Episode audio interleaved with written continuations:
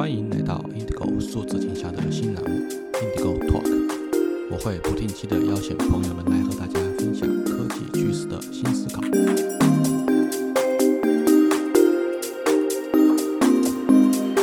那我们就很高兴大家回到 Indigo Talk，我们的 Indigo 的对谈节目。我们今天是新的一期啊，嗯，这一期我邀请了一个比较特别的这个嘉宾过来参加我们的节目。因为我们我记得我前面两三期大概我们都录的是 AI 嘛，呃，因为最近 AI 特别火，我们从 AI 的市场啊、AI 的应用啊，包括 AI 最近的发展啊，聊到非常多的话题。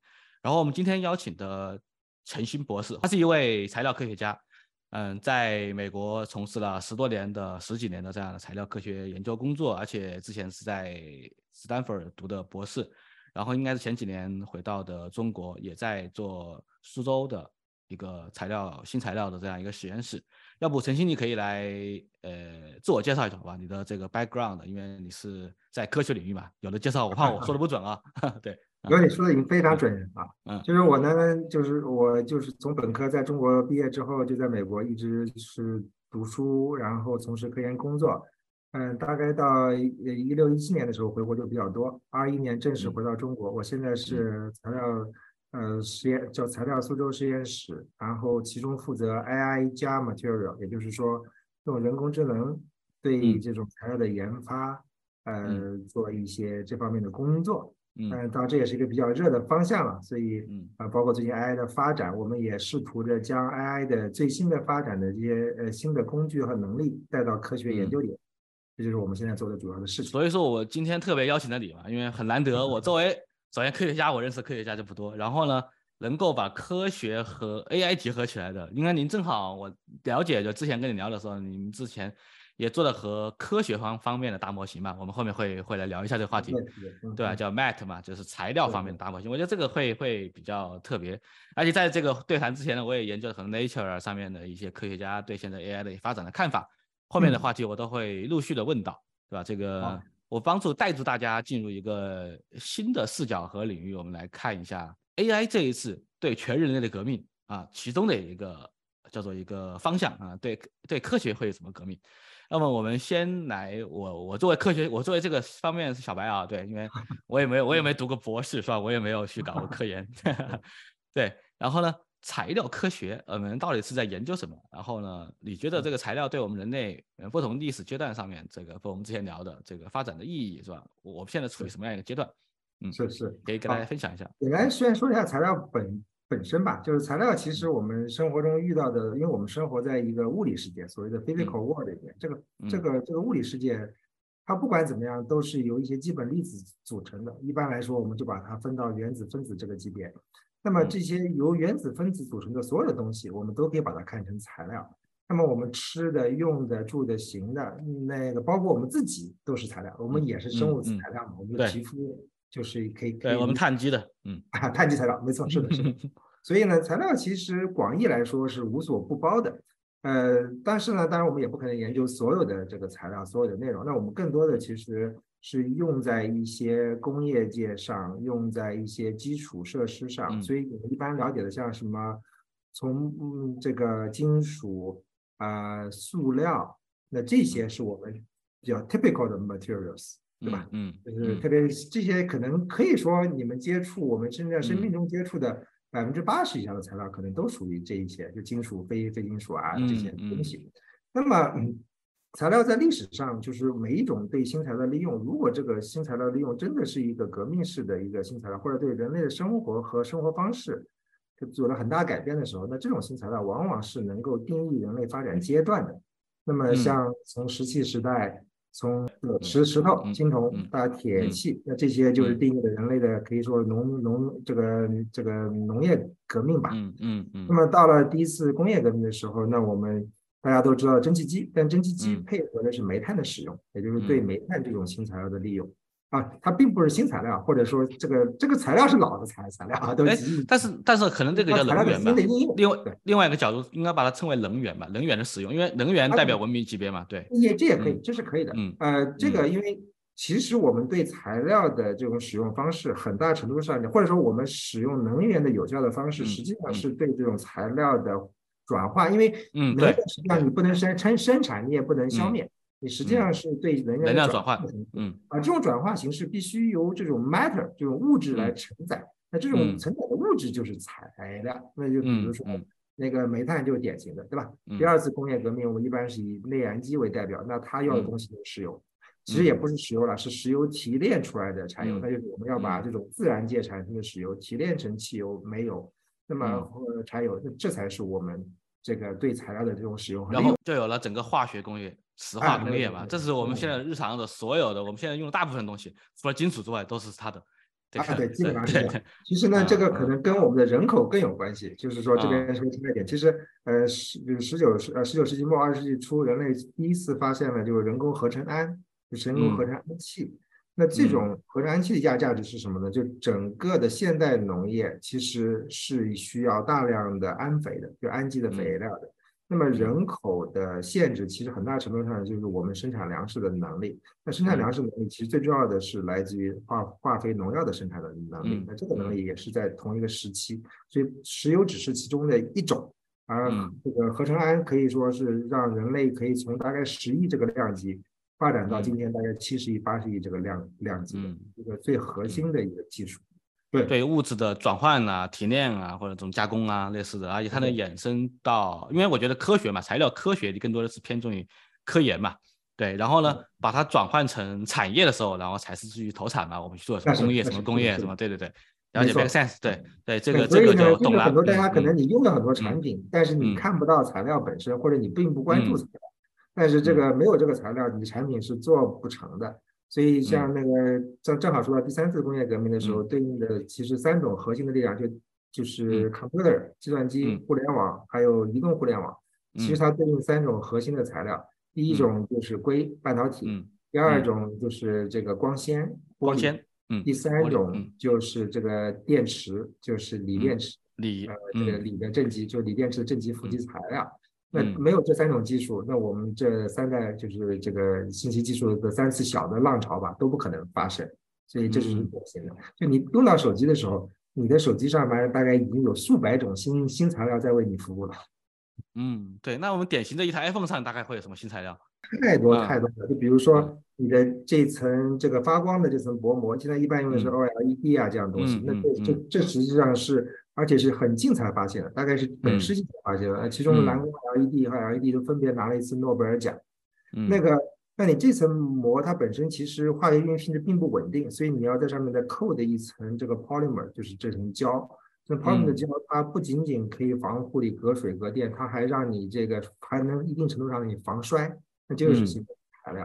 了上，面这一层上面还要盖一层玻璃，这层玻璃嗯也是一个防摔的玻璃。那这也是 Dow Corning 的一个最新的产品。其实这个嗯产品其实也就是发明到现在也就二十年的时间，所以那这那这块玻璃其实也是硅或者二氧化硅或者类似的，呃，它是二氧化硅为主，但是它哦掺杂了一些别的东西。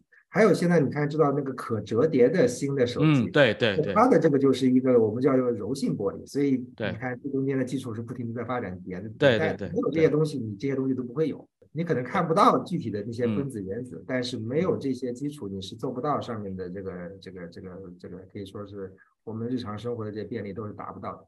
对，那我可以把你前面说的稍稍给总结一下，就是说我们嗯每一次这个文明的跃迁的时候，啊，对我们都伴随着我们一个主力材料的变化，是吧？这个代表代表性的变化，就是说。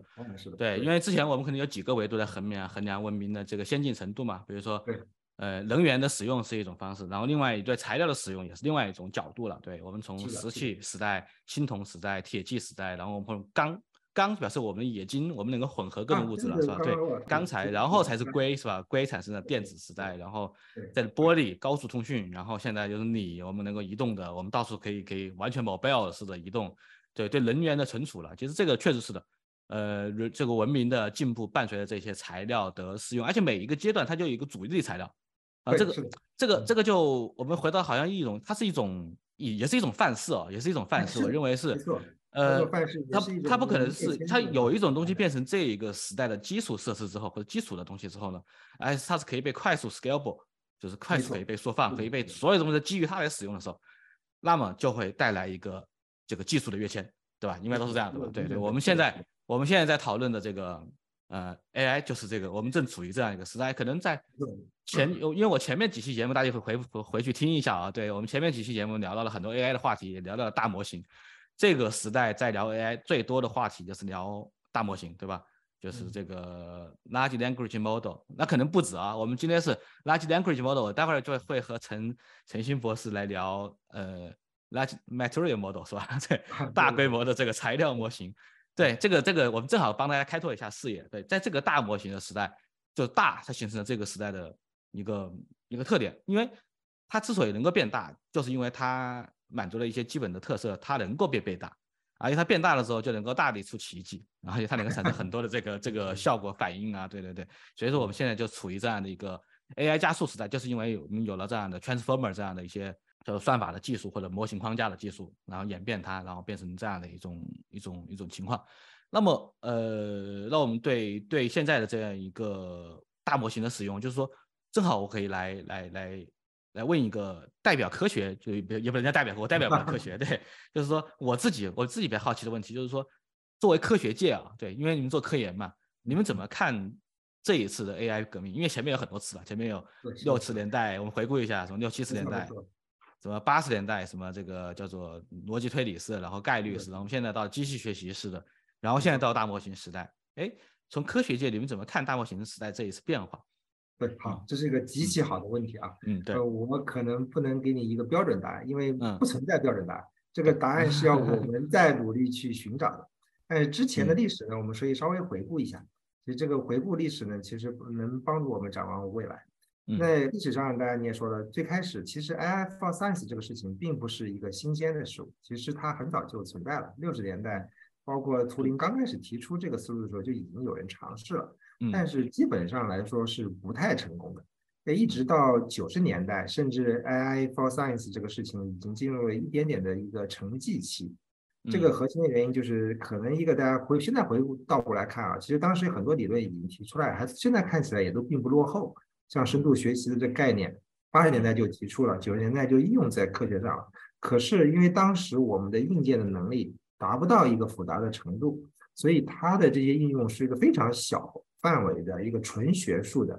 然后呢，基本上后来被可以说是主流的这个科学呃这个 community 吧，并没有广泛接受的。所以这可以类比像石油这个事情，石油其实人类几千年前就发发现了。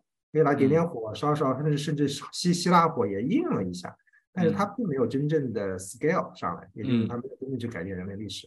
那么这个事情呢，大概从零几年开始慢慢有一些变化。那个时候主要也是因为英伟达的这个 GPU 出来了之后，我们深度的学习以前只能做两层的这个，这第一次是二零零六年开始，对，那现在大概能够很轻松的做到一百层。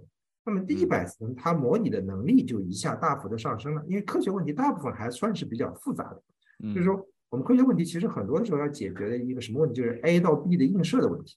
就给你一个比如说材料的结构，那我需要映射到它材料的性能。那如果我知道结构到性能，那不就不就解决了我想要的问题了，对吧？所以我们要从结构到性能是吧？对对对，这是我们研究的所谓的构效关系。叫 structure property relationship。对，因为因为我做程序啊，我知道我们就是相当于中间是个 function，是个函数，是吧？没错，是个函数。对，我的我的结果我这边会有一个参数，然后没错，这个 result 是什么？对，就是这样一个逻辑结构到 result。科学的逻辑，对，或者说我们要面面临绝大多数问题，其实就解决 x 到 y 的问题。这 x 可以是分子的排列，可以是金属的结构，它的金属的组分。那 y 是可以是它的延展度，可以它的熔点、沸点、它的强度，这些你关心的任何问题，就这么就是简单。要做实验，一个一个做去测试，对吧？哎，爱迪生人家花了一辈子几千年，就发现了什么点那个灯丝，我要试几这种材料。现在呢，我们希望的是没有做这个实验，有了这个结果，我就预测到这个结果，这不就很好？对吧？嗯，这个所谓的就叫 AI for science 的一种应用。那么我们随着这个主要是 deep learning，就是深度学习的技术出来了以后，我们发现很多的时候是可以建立这样的一个映射关系。那么这个部分我们叫要大量的数据去训练这个 neural network，这就是一个典型的做法。所以这个做法在可以说是一五年开始兴起吧。因为也算是，因为我们是，你看，我们其实并不发明这个人工智能，或者并不推荐人工智能本身，我们是更多是把人工智能最新的结果应用在我们材料学里来。所以这个时候你肯定也知道这个 AlexNet 最开始对吧？然后后来肯定出了那个叫 Backpropagation，还有像典型的那个啊，就是那个 ResNet，那是还是一个中国科学家做的嘛，在微软。对 ResNet，对 ResNet，这个对我们影响就很大。我们以前在 ResNet 以前，我们去做这种 XY 映射都很难。但是有了这个 ResNet 这个能力，它能够数学上你知道，它可以证明，它可以模拟任何的一一个函数。那么我们只要有足够的数据，就可以建立这样的映射关系。那么对材料的这个性质就可以做个预预测。这就是我们可以说是呃二零年或者一八年以前 Alpha Science 的主要的范式。所以我把叫做数据驱驱动数据驱动范式。那这个我我个人的了解，这个里面有一个最最有名的例子就是 Alpha。Folder 是吧？AlphaFold 对，是的啊，这个你这你这个一下就说到我心里来了。啊，做的就是个非常典型的案例，可以说是我们这边的一个标杆性的一个里程碑式的一个工作。对，它应该会载入里程，载入科学研究的范式里程碑的转变。它就是说我通过这，因为嗯，蛋白质结构我可以简单介绍一下。蛋白质结构其实从数学上看非常简单，因为它就是一个线性的高分子链，那么它每一个链。只能每个链的一段只能是二十种氨基酸的一种，嗯，也就是我们就把叫做就大概大概就什么每个字母给它给它用了个二十个英文字母，二十个英文字母去对应它，嗯，所以如果我这个蛋白质，比如说那个 COVID-19 的那个主的 spike 蛋白，它只有一百多个叫做我们叫氨基酸，氨基酸链，也就是二就是就是说这个二十个英一百个英文字母的组合，其实就是一个单词，这个单词。是由二十个英文字母来组成的，啊，一百个字母这么长，那么它就代表了一种化学的能力，就是它会把它变成蛋白，这个蛋白质在空间中就会形成这样的三维结构，这个三维结构正好可以入侵我们的细胞，所以叫 spike 嘛，就卡在细胞的那个膜上，它就进去了，对，没错，就是这个，对对。所以，那么现在一个问题就是说，那我们可以简单看一下这个从数学上看是是什么问题。因为刚刚说了一百个蛋白质的长度，氨基酸的长度，那么每一个氨基酸有二十，实际上就是个二十的一百次方的可能性。那每一种这种可能性就对应一种生物中的蛋白质。所以如果你要能把这个我们叫做二十的一百次方的这个叫做数学空间、化学空间，那是个无穷大的数字了，二十的一百次方很大很大，但也不是无穷大。二十的一百次方很大，但不是很大，对对。那我们现在就可以做到了。那 AlphaGo 的就是以 DeepMind 为主，它的工作就是做到了这个工作，就是说给我任何一个在二十的一百次方中间，给我任何一个这样的 sequence，就是一个序列，我就可以猜出它的三维结构是长什么样子。嗯，所以这是个非常伟大划时代的里程碑式的工作。那么有了这个工作以后，能做什么呢？你好，叫那很简单，我可以我知道这个结构了，那我就可以找什么样的分子可以跟这样蛋白质进行结合。那我就可以阻断它的这样的能力，它就跟我们，比如说跟我们这个细胞之间结合的能力，那就是一个很伟大的发明，对吧？嗯。那现在呢？那当然我们还没做到 Spark protein 啊，但是我们做了一些别的，比如最近有两篇工作非常漂亮。第一个工作呢，就是它可以把蛋白质，一般的蛋白质，它把它三维结合以后，它是一个一个球状的，或者是一个生长状的呀，它是个实心的，它现在可以把它做到空心的，可以做成一个三角形的、四边形的，甚至一个四方形中间有个洞。这都可以做到了。那甚至还有一个科学家，他利用这样的工具，可以让这样的蛋白质去定点的催化某一种化学反应。那么这真的就 play God，因为我们人体中间所有的这些大或者不要所有吧，或者绝大多数的化这个所谓的生理化学现象，都是以这个蛋白质和蛋白质的作用或者或者作用来对，它都是酶，没错，所以大部分都是酶，起作用都是酶。那么如果我们那没有任何道理认为我们人类经过这个十几亿年的，或者整个生物体系经过几十亿年的演化，它达到的是最好的效果吗？没有理由，任何理由证明是这一点。那么我们有没有可能把这个酶的效率提高十倍、一百倍，甚至一一千倍？完全有可能。所以这个实际上是某种意义上讲 play God 了。啊，对对对对，我们在扮演上帝。对，对，我们可以创造这个新的分子，创造蛋白酶，它能做到我们以前完全无法想象做不到的事情，甚至可能做到。自然进化都没有找到的一些更好的解，那就像 AlphaGo，它能够找到人类棋手理解不了的这些这这些就算路，那么我们完全有可能制造出比自然界更好的，就是或者至少效用更高的分子，好不好？不，我不敢说。嗯，理论上是这样子的，因为有那么大无，就是我们叫不不不是无穷大，是很大的解，是吧？很大很大，对对。所以说你就有很多机会会把这个事情发展的更好，我们人也只是。天生地养、自然进化的，也不是说按照最好的方式来设计的。对，没有任何理由认为认为我们就是演化的终极的产品，对吧？对，所以那我刚才拿这个 AlphaFold 这个来举例子，因为这个我前面讲到了，我们处于这个大模型的变 AI 大模型的时代。那么这个大模型呢，可能大家很多人认知都是大语言模型，把 language。那么对于 AlphaFold 来说，它只是把 language 的拆单词变成了我通过呃一个语言序列，这个语言序列可能是 RNA 序列、信使的这个这个蛋白质序列，对，它解它解录成蛋白质嘛，所以说就相当于从另外一种语言翻译成另外一种语言，对，它就是做 transcode 这样的一个工作。我可能这样理解，大家会会比较清楚。做转录工作，那么我还我有个问题啊。那么训练这种模型，因为要形成神经网络，它要训练嘛。那之前的这些数据是怎么来的？啊，这就是这个可以说是一个很好的、非常好的问题，也是个非常好的 story。这个实际上我们人类对蛋白质因为很关心嘛，所以有一个叫所谓的叫 protein data bank，嗯，它真的就是人类发现，大概现在人类大概找到了几十万种蛋白质吧，嗯嗯，自然界中合合成出来的。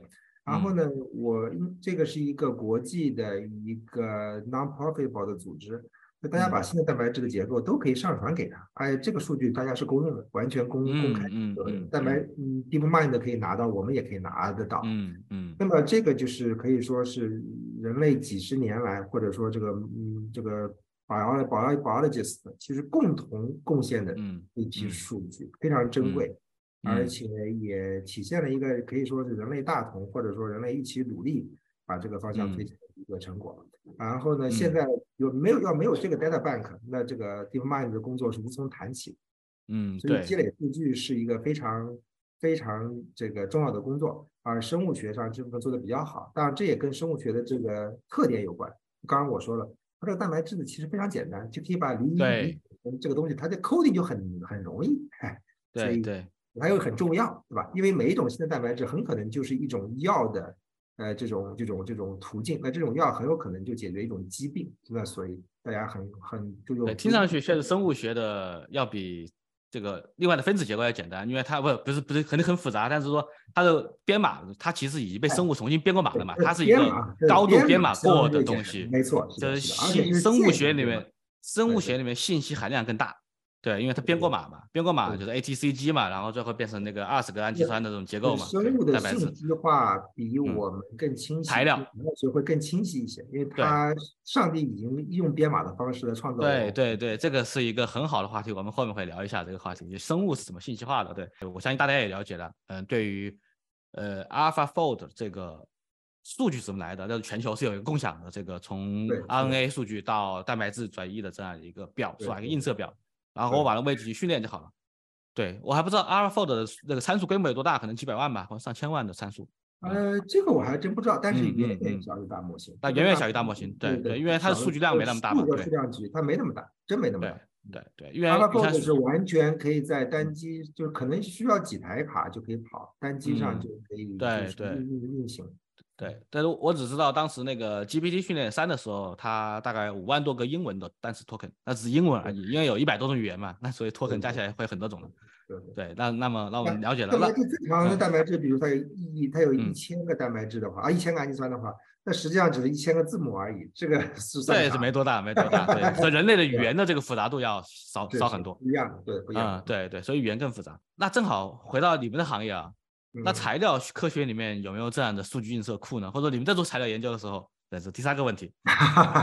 非常好的问题，非常好的问题。嗯，因为这里我说一下，其实最近因为很多人讨论过这个问题，我们我也很多人问过类似的问题。啊，我这边要说一句可能有大言不惭的话啊，那可能有些生物学家会反对我，但是我想说的是，其实材料的信息化会比生物的信息化难得多。为什么呢？就是我们的这个。呃，材料学的这个分子的位置，它是可以，就它的编码其实是更更难的，因为这个分子是更自由的、更 random 吧，更随更随机吧。更 random，对的，因为它没有刚刚说的那个线性的规律。那分子呢是生活在三维空间中的，那它是分子的每个每个原子吧，每个原子的位置，其实在三维空间中 x、y、z 都可以跑。嗯，对。那么实际上我就是一个，比如说我这个分子有我这个材料吧。比如说我这个材料有有有有就就是一个纳米材料，一个纳米一个纳米颗粒啊，很小很小的吧。那一个纳米可以正常情况下会有几千个原子，这几千个原子里面我们要确定这个原子的位置，其实要知道它每个电子的位置。那么每个原子就算它十个电子吧，那我就几万个电子，这几万个电子的位置互相位置也都是不确定的。那我要把它都确定下来，实际上我是几万维的问题。对，我要把对，所以刚刚说的那个，比如说我们刚刚说蛋白质的问题，那就是刚刚说二十乘的一百次方，那一百次方可以认为它是维度，就一百维的问题。那我刚刚说解决一个纳米颗粒的问题，我也要几万维，所以我的维度要比这个生物的维度要高得多。当然，你我刚刚我从另外一个角度可以说这个问题，因为生物材料也是这种材料，对吧？嗯，广义的材料实际上是要比这个生物的材料更难做的。所以我也不太认为我们现在能够把所有的材料都 cover 了，就做不到的。嗯，那我们做的一个事情呢，就可能先以材料的类型来进行选择。最简单的一个举例就是，比如说合金的材料，大家知道，就金属，它的纯金属往往性质并不好，对吧？那钢就典型例子，钢比铁的性质其实要好很多。那钢是什么呢？钢实际上就是百分之一般是百分之九十以上的铁，然后含一些镍啊，含一些钴啊，含一些碳呐。含这些所谓的杂质，但它不是杂质啊，它是这个 钢的组成部分。那不同的组成部分会有不同的钢，你听说什么高锰钢啊、高碳钢啊，它的性质都是不一样的。那这些是我们可能要暂时先做的，那这个空间就小了很多，我就可能不用太去关心在什么位置上，我更关心的金属组分。那假设这个金属组分我用的所谓五种金属组分，那每种金属组分，那我。精确度要到百分之一，可能百分之一都不够啊，我可能要到千分之一精确度。那么相当于什么问题？相当于我这个一千的五次方的问题。那这个数字也很大啊，就对对，就是我们相当于把研究范围给缩窄了。对对对，因为不然你就我们相当于面向整个宇宙在做研究。对，没错没错。然后现在呢，我们就相当于宇宙中的一种材料的特征，就是有有了一个基准。就我个人有一种比较粗浅的认识，我我我我我补充一下，就是相当于是自然界已经给我们做了一个碳基的范本，呃，碳基是。一种材料，然后它生产了我我们地球上的万物嘛，这包括我们在内，我们都碳基，植物也都是的，它是一种范本。有可能呢，我们人类可能会用另外一种，比如说用做做钢啊，就做铁的，它会做成一种这样的衍生下去的另外一种这种材料系列，或者说以后以后以后，比如说我们现在在用硅，把硅这样这样排列整合啊，然后也搞成了硅基系列的，对。啊，我这个很打比方不是很恰当，对，是吧？但是这也是，大家还记得 terminal letter 那个叫什么啊？什么 R 一百还是 R 八百？啊，对对对对，对，是的，是的。实际上，我我我们实际上是要作为研究方式，实际上就就说到一点，说到一种基准材料上去，然后再来做研究。再往宽泛做一点，就是我们现在的材料，基本上因为没有人是真正懂所有材料的，我算是一个还是兴趣范围了解。我说实话，自我吹牛讲还是比较广。嗯，但是我只懂百分之五的材料，为什么呢？因为材料有有几千种，每个专家可能只懂他关心的那种，或者跟他相关的十种，可能也就懂十种。那我可能懂二十种、三十种。但是比起材料的这种种类的，就是浩如烟海来说，我其实还是只只懂一点点而已。嗯，那么，所以我们现在在做一件事情，看看利用，就刚刚我说，刚刚我们说的所有的这些工作，其实都是基于就是上一代的 AI。对吧？那现在大模型上一代的 AI 是吧？上一代的 AI，对对对对。那现在大模型来了之后，我们其实很多业界中间对这个事情也非常的兴奋啊。我们大家都在讨论，在试图做一些尝试，看看有没有可能真正建立一个类似于自然语言的大模型。我们建一个科学的大模型，那么它对这个科学的知识有个基本的的了解和认认知。这个有点像什么呢？大家都知道。呃，自然人工智能发展很很长一段时间，认为一个很难突破的问题叫做常识，嗯，对吧？这个事情很多人认为是永远就是你要回到九十年代教科书，认为这是一个不可能突破的问题。对，机器学会不了常识，对啊，对。但是 ChatGPT 就会了呀，你很多常识比甚至比很多人不太很多就是不太这个这个这个可能教育程度不太高的人，他可能你的常识更好，对吧？那么还还有一点。那么我们能不能给人建立科学常识呢？其实这是非常难的啊！可以绝大多数人都是缺乏科学常识，甚至有些受到良好教育的人，但是因为他可能上了大学之后，就再也没有接应过这个科学的这个物理、化学、材料这些学科的这些教育了。那其实他是缺乏科学常识的。那其实这个造成了很多的困难，包括一些对吧？一些一些一些，比如说救兵啊，就是包括一些这个。社会上种种种的一些可以说是骗术啊，都有很多问题。嗯，那么科学常识这个事情在人类中间其实是不常见的。那么我们就在想，有没有可能教会 AI 科学的常识？那这就是我们要做的事情。事实上，你说的这个八幺 GPT，就是在那我们在不同的行业有不同的行业的常这常识，我们在不同的领域可能先建立这个领域的具有这个领域常识，或者说这个常识可以理解成一个基本的专业素养水平的这个一个能力，就相当于大概理解成一个学校的博士水平，或者是起码是一个好学校的硕士水的水平的这样的一个人的能力。这种能力，我觉得我们是完全有希望在两到两年左右的时间吧，我估计啊，是利用大模型的这个思想和这个方法能够完成的。还是回到我刚才路子，就是说我们。并没有能力创造新的模型或者新的范式，但是我们可以把新的人工智能的方法和范式应用在科学研究里啊。这个和刚才说的又有个很大的突破，因为刚才我说的那些问方法其实都只能解决一个材料体系的问题。嗯嗯。我面临几百通用的、几万条体系，我看看能不能做一个通用的大模型。这个大模型它可以在对我的材料学的所有体系都有个基本的认识。那我在这个大模型的基础上，我可以简单的微调，或者我做一些 proper engineering。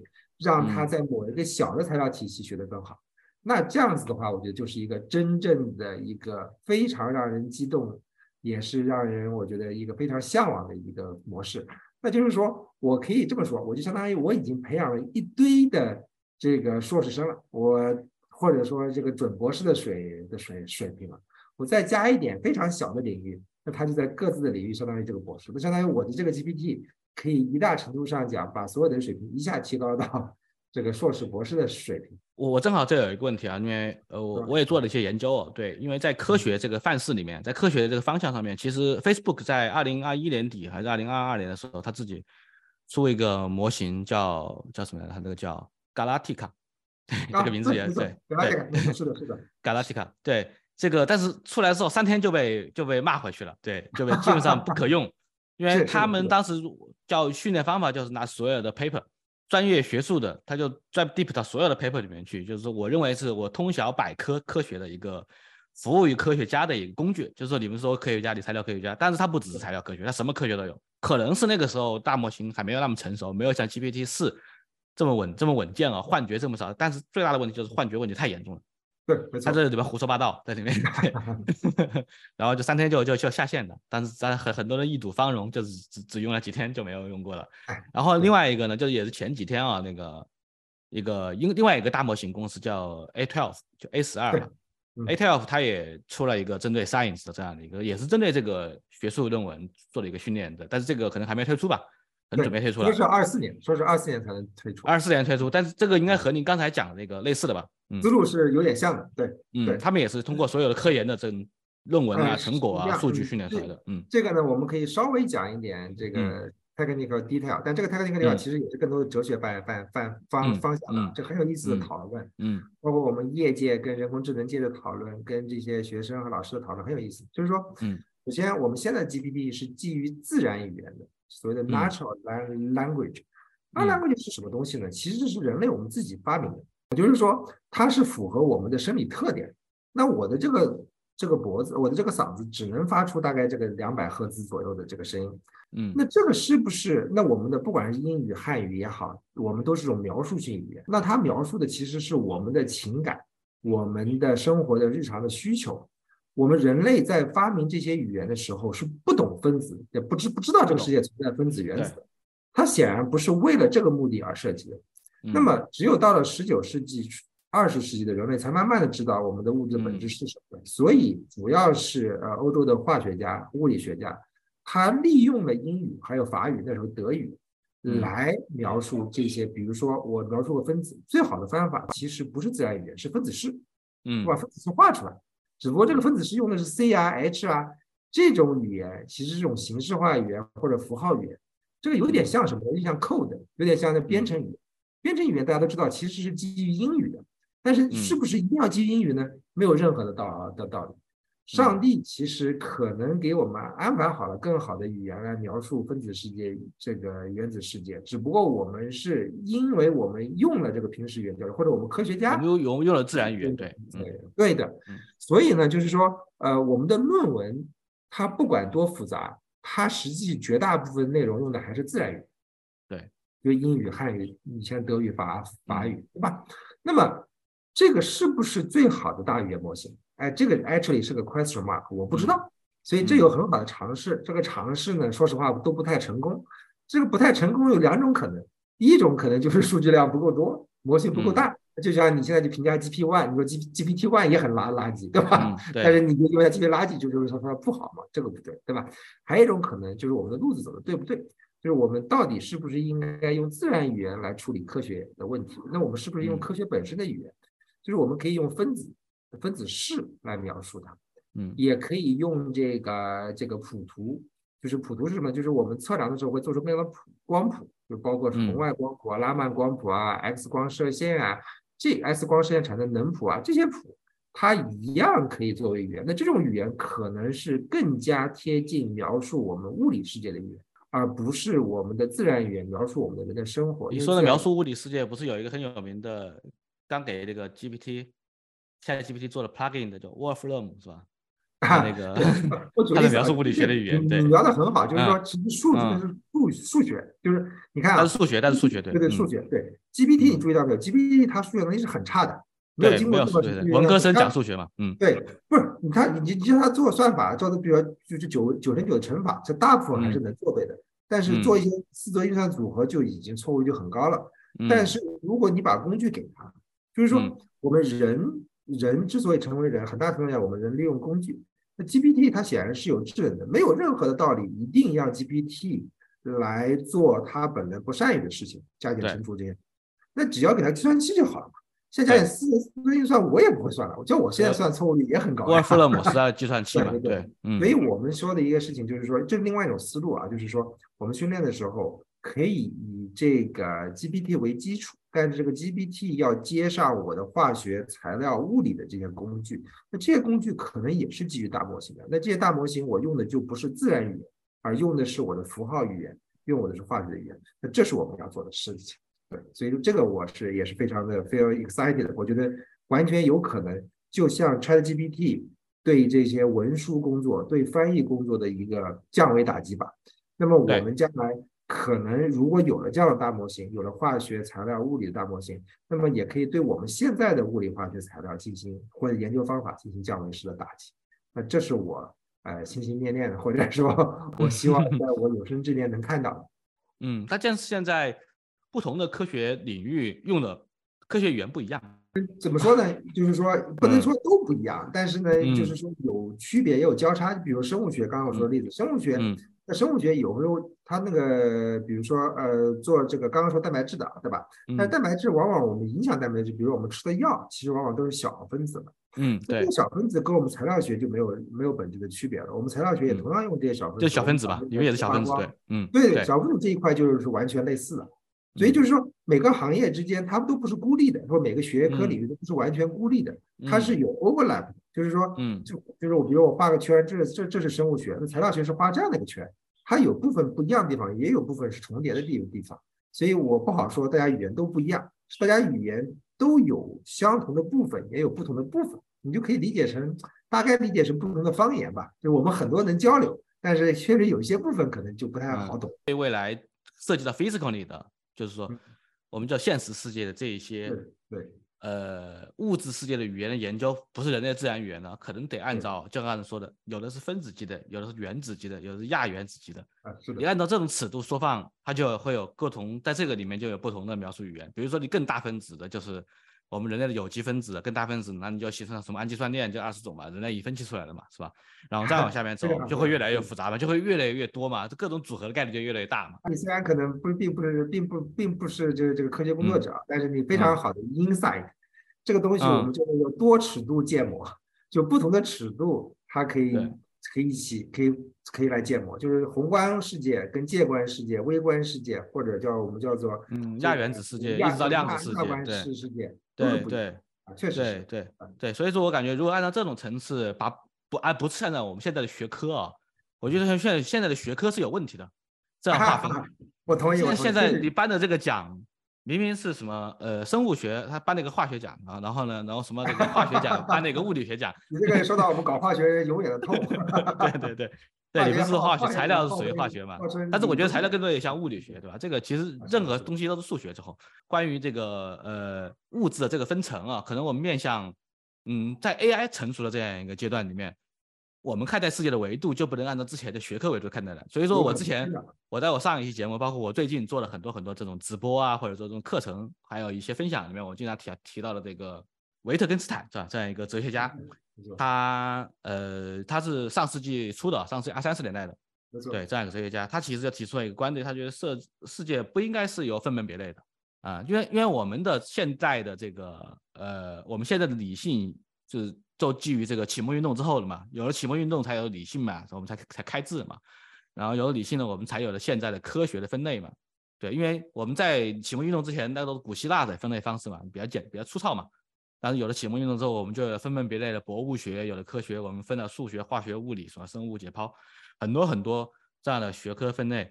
嗯，然后呢，建立了这种大学去教育别人，然后在每一个领域里面去很多专家去学习。但是呢，在本世纪初的时候，其实大家就有这个想法。其实，在量子物理就有这个想法了。对，这个这个非常非常对。其实这个在我们教育界或者学术界也有很多的争论。争论对，就是说我们不应该这样去分门。算不上有有一个共同的共识吧？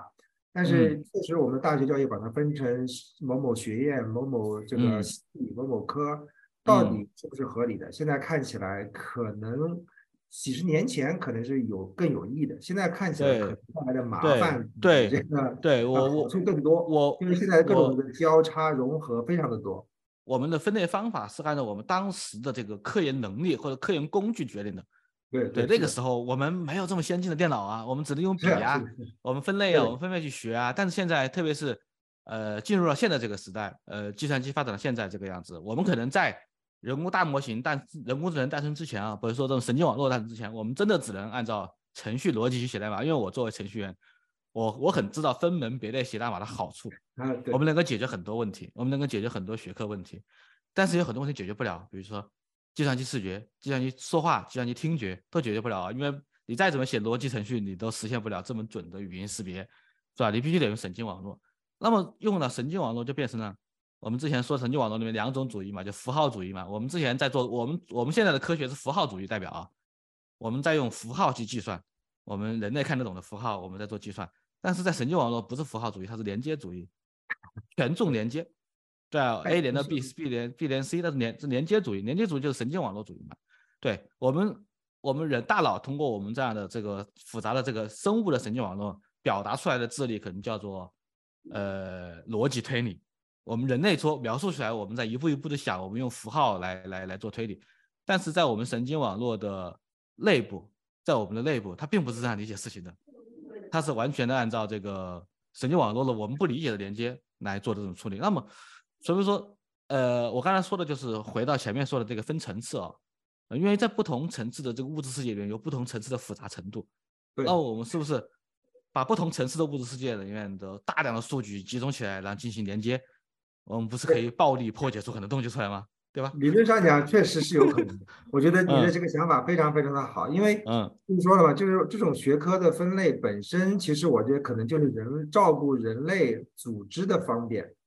它并不符合自，它并不是自然的，就是按就像你说的，因为我们是把它硬把它分门别类了，可能只是因为我这样子的话，我好把谁归到某一个标签上去。其实这就是这种，你也把它看成一种 classification，然后我这样组织起来更好，我知道这个校长这个钱分给 怎么分，对吧？嗯，这个可能是这样的一个原因，而而是这是一种其实是一种过度的简化。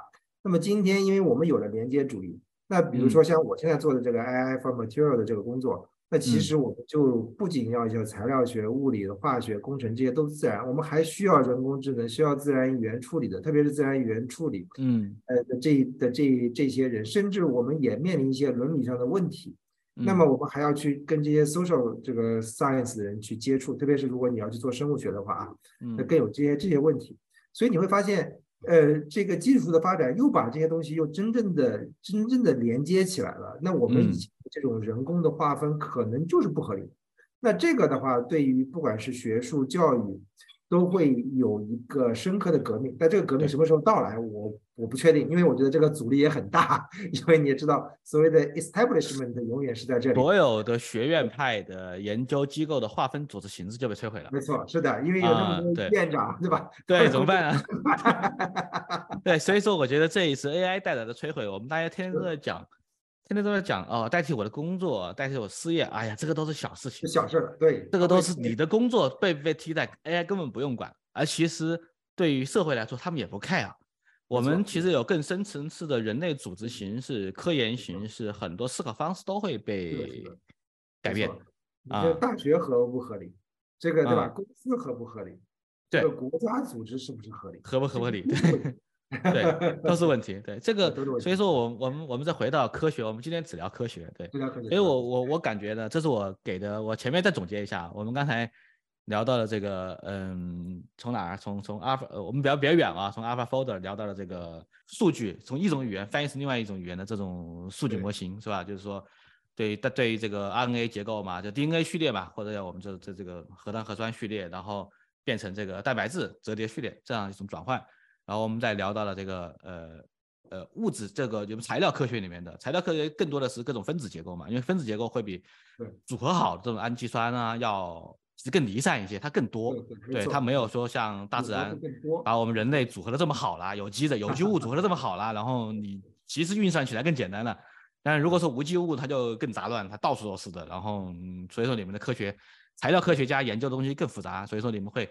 切切到某一种材料领域里面去做，然后会更更快的出成绩。然后我们聊到这个，就聊到这个范式的一个变化，就我们从从从你把它你把你帮你帮忙把这个东西上升到了一个一个新的哲学高度了，就是我们我们我们人类的语言是没法描描述所有的这些物质的世世间万物的这种物质结构的这种表征态的。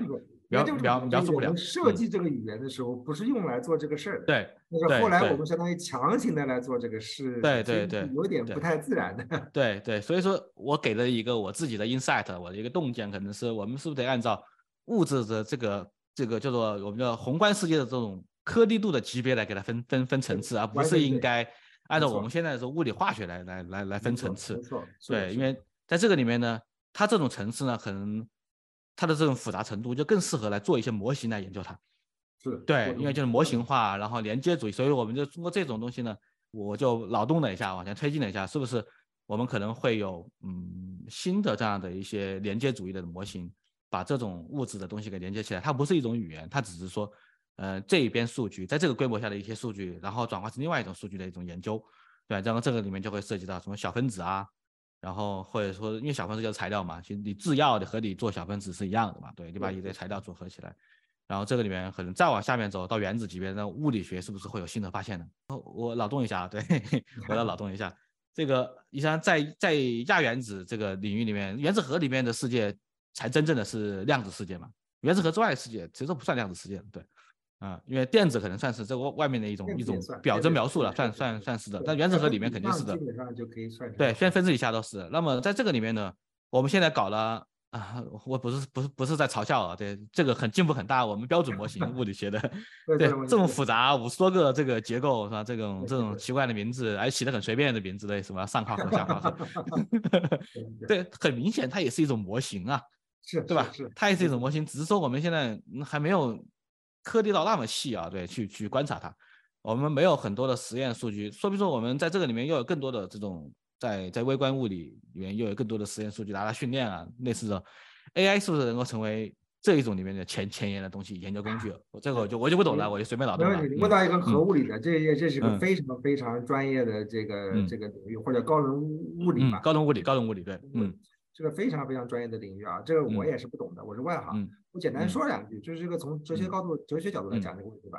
第一，我相信基于所谓的标准模型，这些标准的大概几十，大概是六乘四乘四十六种那个标准粒子，十六种标准粒子。我相信它还是可分的，只不过你要想动用打开这些粒子，你需要更高的能量啊。这个能量不是说你高个三倍、五倍，甚至是十倍、一百倍、一千倍的，其实可能是要以十的十次方的能量来做这个事事情的。那么，当然它肯定也要符合降级学基本的一些规则，就比如说，我们越小东西，你要测量它越小，测量越准，它有个测不准原理，你要越大的东西测量，大家都知道这个，我们现在的同步加速器是越做越大，越做越大了嘛，对吧？但是这个大有范围的，就是我们现在 敢敢肯定的是，你现在能不能做一个一千倍大的加速环？现在这加速环已经做到一一两公里了，对，几公里了，几公里了，对，很大，对，对，那你能做放大一千倍吗？一千倍可能也我记得科学家算过，你刚才说你物质是不可可以无限细分，我不这样觉得，我觉得会有最小尺度的。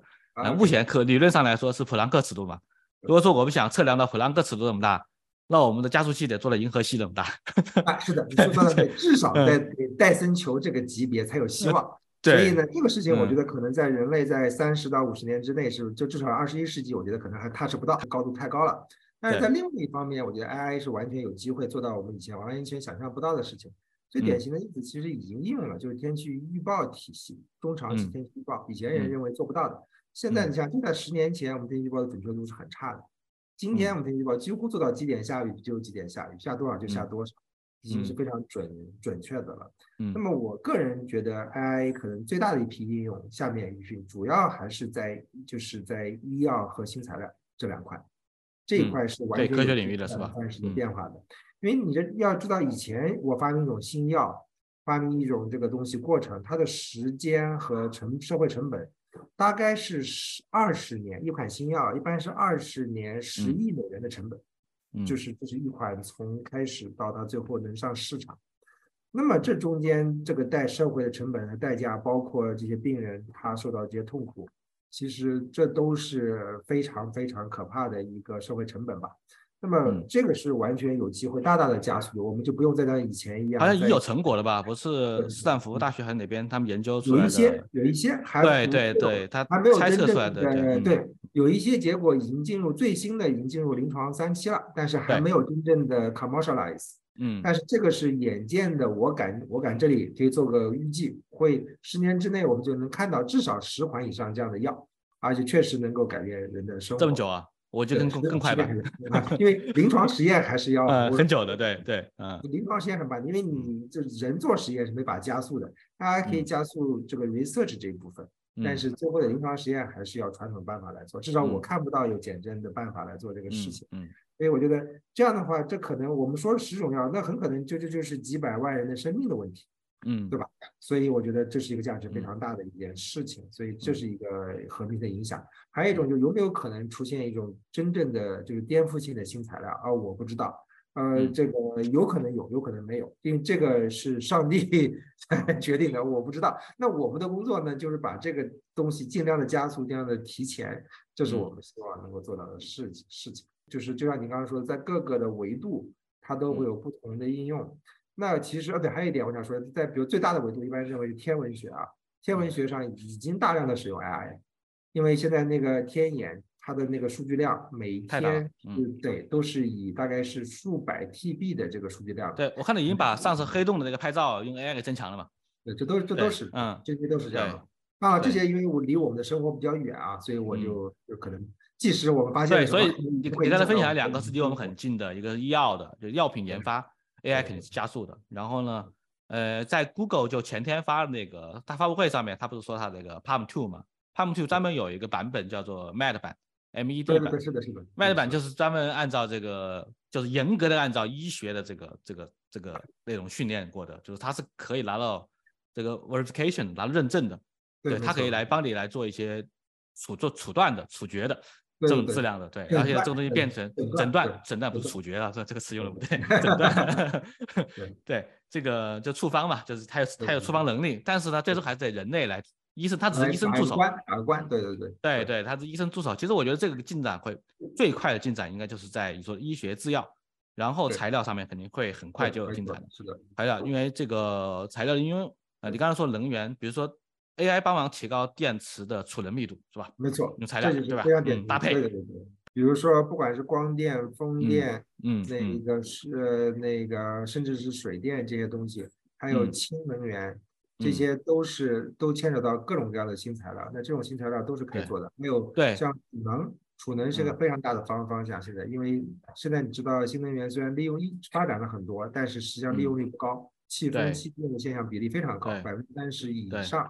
甚至好像上个月我记得荷荷兰就是欧洲的荷兰，后来呢还出现了这个负电价的 这个概念。对，就是这个我觉得一段时间工厂忽然发了太多的电，整个电网承受不了。那这那这些这些都是都是一些我们以前想象不到的问题，对吧？但是这些问题其实很大程度上讲都要需要靠新材料和这个新的材料的应用吧。对，材新应用。就我刚才说的是储能嘛，就是说因为储能也是很多比金属的比例嘛，对，金属比例调配嘛，就跟你们做这个合适的钢一样的，就跟 SpaceX 它现在做 Starship。它用了一种特别的不锈特别的钢不锈钢，对他们自己做的一种不锈钢。就这个东西呢啊，另外两种用途呢，我觉得一个是在离我们很近的，可能会在我们的一些呃穿的服装，或者说是我们用的，就是也和医疗相关的，我们贴身带的这些设备上面的这种增强。对，没错。还有还有，对，这肯定是马上就要用用得到的。比如说，对对对对对，这个组织啊，AR 和典型的 AR VR 设备，对，还有他们需要新材料接口。这些都是典型的需要新材料的。最典型的例子，大家知道，现在比如说元宇宙这个概念一直没有真正的火起来，一个很核心的原因就是我们这个眼镜太重了。嗯，对，那眼镜能力不行的和一个核心的一个地点就是戴上去很多人即使戴上去不光重，得重是靠电池可以大量的解决。还有一点就是它的分辨率其实并不高，分辨率不高，视角小了。对，视角因为很近，视角很小，嗯，所以我们要做所谓的 micro LED，就是微这个发光阵列。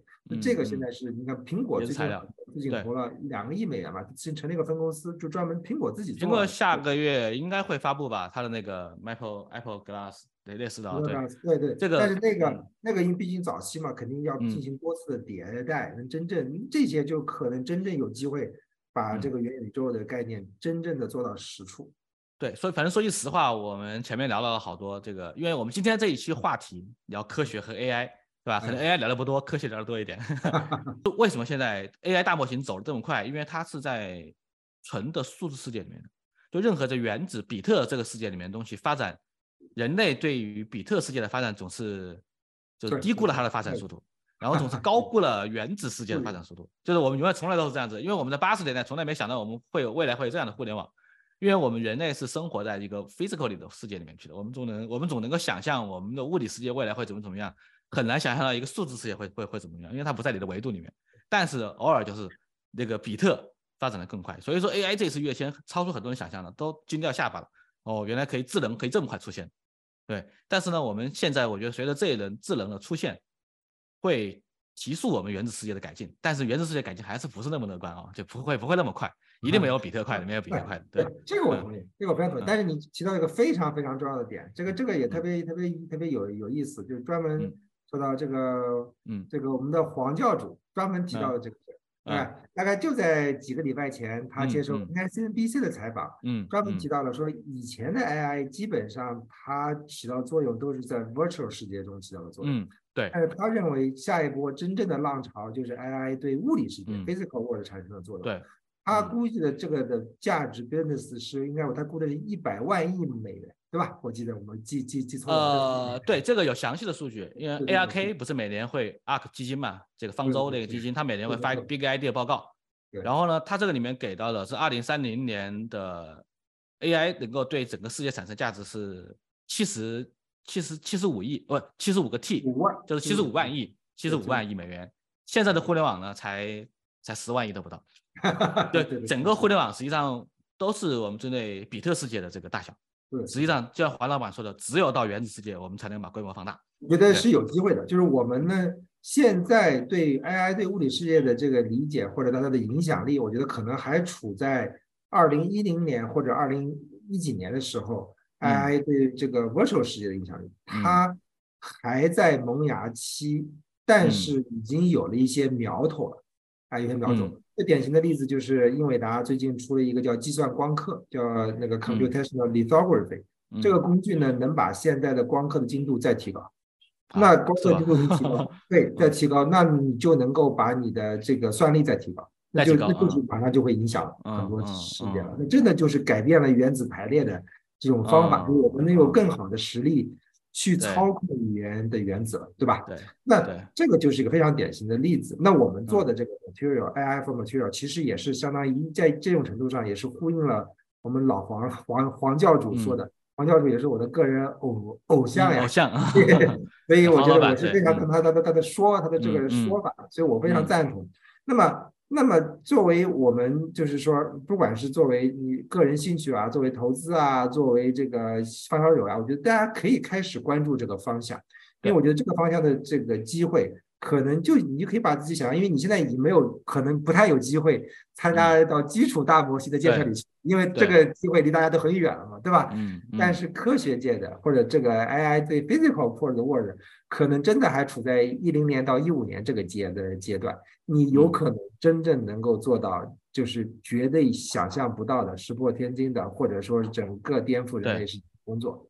对吧？你可以是我们物理学界这个物理的 AI，或物理世界也应该有几个奥特曼才才才可以吧？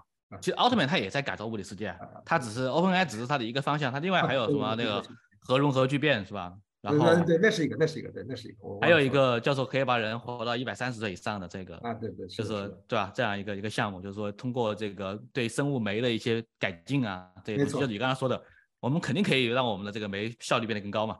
肯定对吧？啊，没有任何道理不可以的。对对，这个是可以的，突破我们的一些生命的极限。然后另外一个呢，在刚刚说的这个，在这个我们说这个产业有这么大，其实我我个人补充一下，对于这个 AI 对物理世界改造的产业，其实最重要的一个，我们除了这些能源啊材料之外，它组合起来的一种新的东西，就是我们叫做可能 robotic 的机器人。是的，是的，确实。所以这个应该是。我们刚才说的这个七十五万亿里面的，其中有很大一部分，接近三分之一，应该都是这个产业的，对，嗯，对，对，机器人，因为材料想想看，机器人为什么之前进步慢，就是因为材料不好嘛，对，材料动啊，然后那个不灵活啊，然后这个不够不够容易造型啊，什么类似的，不够像人吧。然后现在我们有更好的材料之后，它可以更像人嘛，而且这个生物化学都在进化嘛，被 AI 推动的。对，这个我补充的。大家对 GPT 的几个缺陷的批判啊，就是偏哲学的，我就不说了，什么情感啊这些东西我就不说了。其实有一条批判是它对物理世界的连接的问问题，对吧？但这个问题现在就像你说的，可以跟自动化结合起来。嗯，就现在 GPT 是完全可以产生，就是你给它一个命令，给机器一个命令，本来你要把它拆解成每一个动作，这个是机器的，对吧？现在用 GPT 这个能力，它可以自动，就比如说，我不知道你看过一个 video 没有，就是它让 GPT。自动就是给一个机器人命令，啊，GPT 把它拆解成具体的什么样的动作。嗯，对对对，看过看过看过，我看过类很多类似的，对类似这样的工作，这个做到。而且我们要设计一个事情呢，可以向大家汇汇向大家汇报一下吧。这个事情其实挺重要，就是我们要把这个 GPT 或者我们的科学的 GPT 跟我们的科学大装置连接起来。就是我们的科学大装置，就是说那个所有的一般来说是个同步加速同步辐射环，那环上其实有很多的线，不同的线就是引不同的光出来。不同的光呢，我们可以做不同的科学实验，比如什么小角 X 光衍射呀，这个晶体衍射呀，巴拉巴拉不同的不同的。那这个事情呢，我们现在可以完全把它作为数字化了。数字化了以后，就是说把这整个信息的 control 全部自动化。那么 GPT 如果比如说我发现有新材料，但这种材料可能还有些问题不太好，那么我们希望把它优化，对吧？那么优化这个过程中间，我们可以让 GPT 自己产生实验方案，然后自己下命令，让他来做科研。对的，我们这个说法叫 AI 科学家。科对，所以就是或者叫科学助手吧，或者叫 AI 实验员也可以，叫都可以。就是说，让他控制你的实验仪器是吧？嗯，对他可以来做实验，因为做实验是一个非常辛苦又枯燥。然后这个这个这个这真的是一个又费时费力的活，这个活完全可以用 GPT 和自动化机器人的结合来做的来做到。对，所以说现在这样的智能，像大语言模型产生智能，它就跟水电一样，嗯，跟我们日常的这种需求。那么，那么我们有了这样的水电之后呢，我们再说今天最后一个话题。我一般所有的节目里面都会问最后一个话题，就是说，你说，通用人工智能到来的时代，你觉得它对我们这个？社会变革的一些影响，就就简单说一下大家的看自己的看法就好了。是的，对你你认为的正面负面都可以说，对，没问题。其实我们前面已经聊到一些了，对。对对，这个是个非常非常有意思的问题啊，就是说，首先我认为通用智能的到来是不可避免的，嗯，只是时间的长和短，嗯。那么很简单，马上就是一个问题，这个人这个 AGI 到来以后，人怎么办的问题，对吧？呃，我我是这么想的啊，就是说，我们大家都知道，我们人类是从非洲走出来的。我们最开始的一个有一个祖先叫南方古猿，这个南方古猿有一批人是当时应该因为非洲的环境变化，所以这个森林的资源变少了，有一批人就被被迫走走下了森林，被迫出走，离家出走。嗯，对，离家出走，那他们就变成了现在的人类。自然。还有一帮人选择这个这个走到森林的更深处，那他们今天就是我们黑猩猩、窝猩猩、大猩猩的祖先。嗯。那么我觉得，如果人类是就是 AGI 的祖先或者是先导，这有什么不好呢？没什么不好的，对对吧？这就是这就是这样我的孩子比我强，那是应该的呀。如果我的孩子比我弱，那不一代不如一代吗？为什么？我当然希望我的孩子比我的强，这没有没有关系。还有，至少它短期内会不会造成一些一些一些困难，或者造成一些灾害，这都是完全有有有可能的，会带一些负面的影响。这在科学上讲，永远也是这样。科学是没有一个善恶之分的，没有好坏之分。科学只有强和弱，正确与否。它没有这个正确指的不是那个正确，而就是说它只是它是否符合物理客观事实。我可以给大家简单讲一下例子，就是说诺贝尔吧，大家都都都知道，最伟大的一个科学家，他他不算科学家，他是工程师啊，但没有关系。嗯，他发明的是炸弹，那他杀的人，就是他的发明杀的人肯定比他救的人多得多。对，多得多。嗯，他的他的初衷是为了让我们开山辟，就是架桥的时候方便，对吧？这个是很正常的。嗯，但是呢，我要总是有些人把它用来做一些坏事情，那这些事情，那更多的是政政治家或者说我们社会需要考虑的问题，我们共同面面对吧。但是你一旦这个技术打开了，它是不可能再收回去，这是一个典型的情况。几乎所有的技术都是都是这样，呃，炸药是这样，呃，核武器是这样，那将来 AI 也是这样。AI 这这个核核子已经打开了，对对对，它已经打开了，对你放不回去。所以现在问题就是说，我们怎么样能够尽好的为我所用？那大家在炸弹发明的时候，大家也有人会会说这个东西就末日到来了。核武器到来的时候，大家也认为有人认为这个末日到就到来了。